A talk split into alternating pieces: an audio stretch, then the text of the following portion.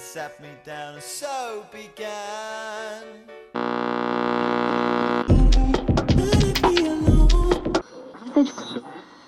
Got this game in my hand like that. Got this game in my hand, be cool.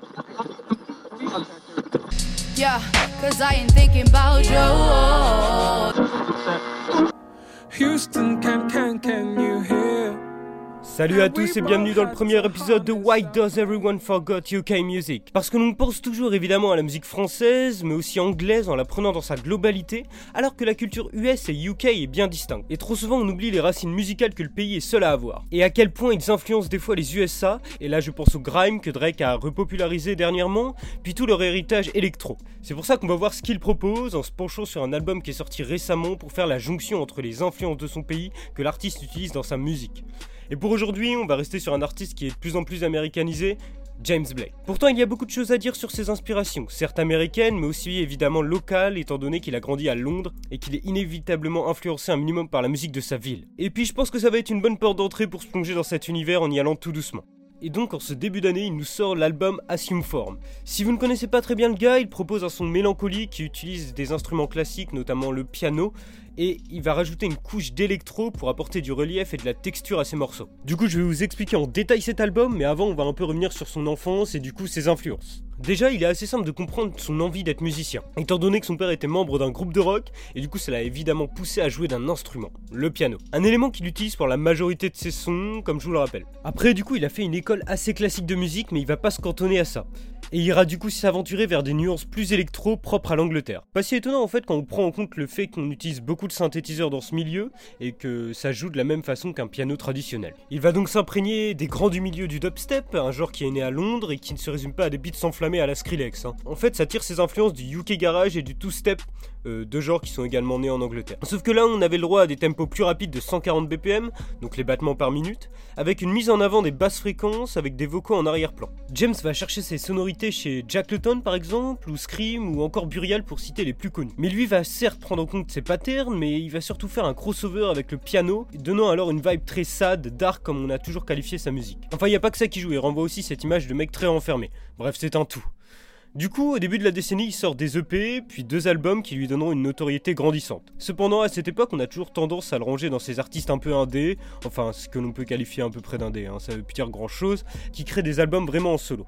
Sauf qu'il commencera à faire des collaborations avec des rappeurs souvent américains. Il commence par exemple avec la remix de son son Life Round Here en 2013 avec un certain Chance the Rapper, alors en pleine croissance en termes de popularité. Du coup, le truc c'est qu'il va poursuivre cette direction en allant vers Kanye West, qui est fan de lui, ou des mecs de TDE, c'est-à-dire Kendrick Lamar ou J-Rock.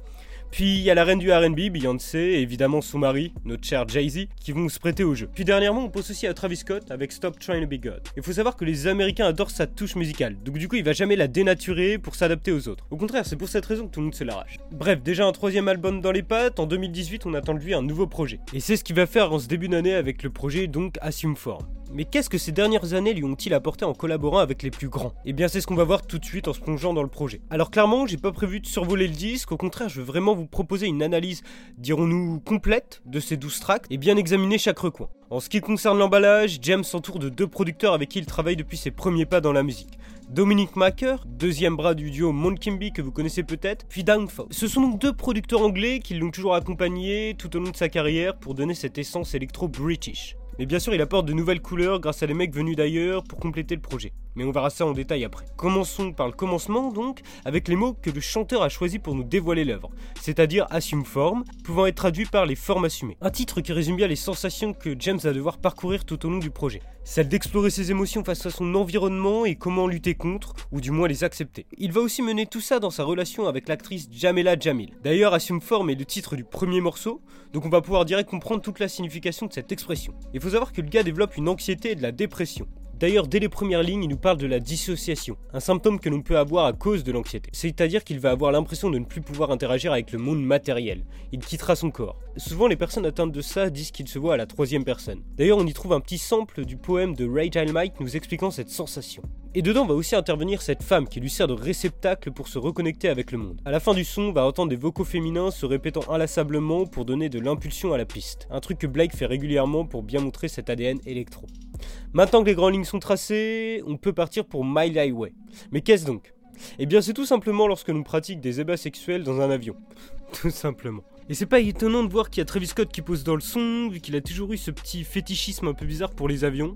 Euh, suffit d'écouter This Side sur son album Rodeo. Hormis ça, faut se représenter cette idée de manière métaphorique, où lorsque Blake le pratique, il plane. Puis ça relie aussi tout ça avec cette fast life d'artiste en tournée. D'ailleurs, c'est sur des sonorités de cris d'oiseaux tropicales qui nous balancent 40 jours, 40 nuits, que l'on peut voir comme une référence aux 40 jours de pluie dans la Bible d'ailleurs. Après, on va se recentrer sur la relation dans Telzem, et notamment ce moment où il se questionne sur ce qui le pousserait à rester auprès de cette femme. Du coup, il se sent piégé entre ce choix de rester ou non. Il va comparer ça même à la fosse au serpent, pour que vous visualisez, c'est un peu comme la scène dans Harry Potter 1 euh, où il tombe dans une fosse remplie de plantes qui essayent de les engloutir, rappelez-vous. Puis après, on va trouver Metro Booming à la prod, l'un des plus grands producteurs du moment. Du coup, on a le droit à ces patterns de kick auxquels on est familier, notamment grâce à des bangers made in Atlanta. On compte aussi l'apport du chanteur de blues soul Moss Sumney offrant cette voix plus punchy. Ensuite, des notes de santé semblables à des pas déposés de façon légère et réfléchie sur le sol viennent accompagner la voix de James dans Into the Red. Dedans, il parle des sacrifices que sa compagne a fait pour lui. Elle est prête donc à perdre beaucoup, et lui la compare à une ruée vers l'or. Il doit la garder car elle est très précieuse. Il nous explique cela en étant accompagné par des violons, donnant de la force à sa voix. À ce moment-là, dans Barefoot in the Park, nous assistons à une production bien différente à ce qu'il nous a pu nous proposer auparavant, c'est-à-dire des batteries procurant ce son de petites gouttes de pluie s'écrasant sur une vitre. Et c'est exécuté avec un balafon, un instrument africain un instrument africain faisant penser au xylophone. À l'intérieur se distille un sample d'une chanson irlandaise au dialecte, disons, traditionnel, et dans cet ensemble vient s'ajouter la douce voix de la chanteuse espagnole Rosalia. Et ils vont exprimer tous deux cet amour fort qui nous fait perdre le contrôle sur nous-mêmes. Avec cette impression de se faire dérober, quand l'autre n'est pas là, il nous manque une partie de nous on est dépendant. Ça se conclut alors par des chants très aigus, brouillant l'instrumental et créant l'affolement. On redescend brutalement avec Can Believe the Way We Float, où tout se condense pour former un nuage de bien-être intense, où l'amour et son aspect positif est mis en avant. D'ailleurs, c'est ce que le titre insinue, hein. je n'arrive pas à réaliser la façon dont nous flottons. Aussi, j'ai vachement le sentiment d'écouter une musique de Noël, et j'adore les chants célébrant cet événement. Cet effet est donné par des clochettes qui virent de droite à gauche, puis sonnent discrètement. Mais après cette brève pause, une nouvelle question se pose dans Are You in Love? Ne faisons-nous qu'un? Ce doute où l'on ne sait pas trop si on est amoureux. Chacun n'a pas forcément la même définition de l'amour et Blake demande à ce qu'elle lui montre d'une telle manière. C'est là aussi où on arrive pour eux au discours plus sérieux, sur son anxiété par exemple. Il ne sait pas si elle arrivera à calmer son esprit. Et là on va rentrer dans un son qui, par sa production, nous montre qu'il est gorgé de tourments. Ne serait-ce par cette baseline, certes entraînante, mais aussi lourde qui laisse présager le pire. Les notes de piano sinistres et espacées ne sont pas là pour nous rassurer. Suivi de riffs de guitare virevolants, procurant presque un son industriel. La voix de Blake déraille en citant le titre du morceau, Where's the Catch? Pour laisser place à André 3000, anciennement membre du groupe Outcast. Il combine ces mots pour mettre en forme des rimes impressionnantes. L'expression Everything's Rose revient régulièrement, montrant que leur relation se passe à merveille. Mais là encore, où est le piège? demande Blake. Prenant une pause aux trois quarts du morceau, tout repart de plus belle avec des chants sous vocodeurs qui s'entremêlent avec cette basse. D'autres kicks rebondissants sont posés là et là, recouvrant les trois notes de synthé restantes. Comme Blake, nous retenons notre souffle en paniquant. Mais tout va se terniser à présent car les inquiétudes qui parsemaient le chanteur n'ont plus lieu d'être. La preuve dans I'll Come To lorsqu'il répète trois fois I do, laissant croire qu'il accepte l'amour de sa partenaire de la même façon qu'une demande en mariage.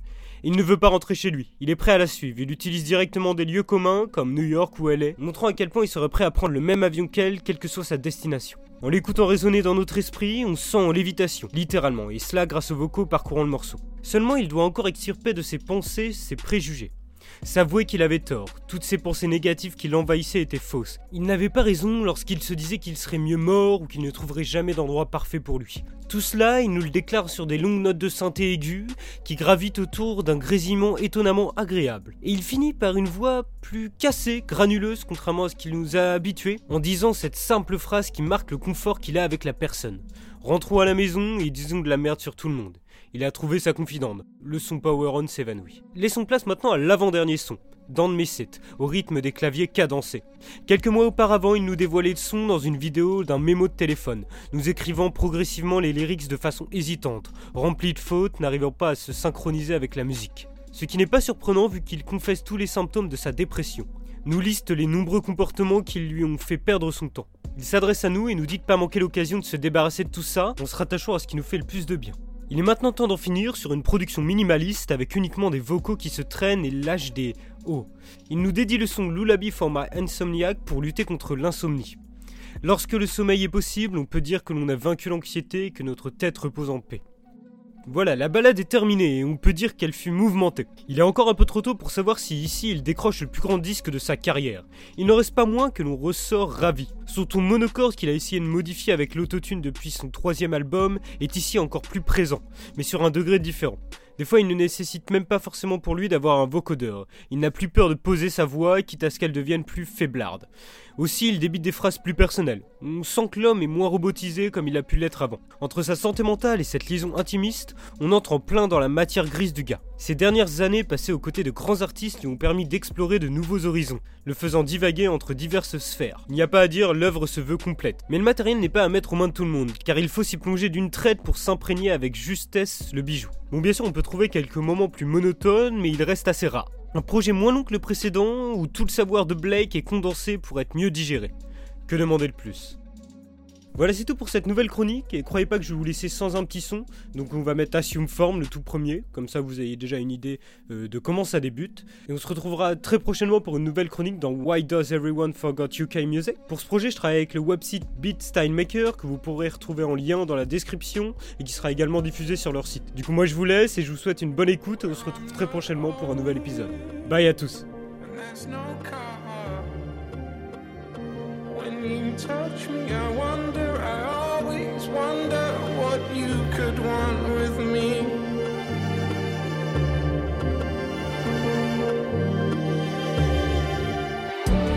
I will assume form, I'll leave the ether, I will just fall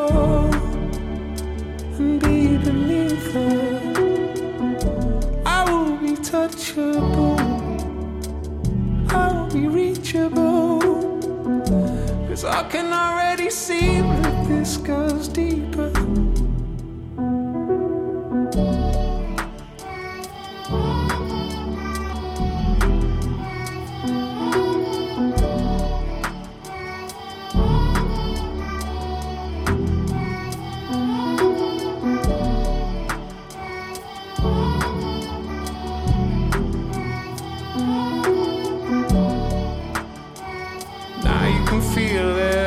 nothing.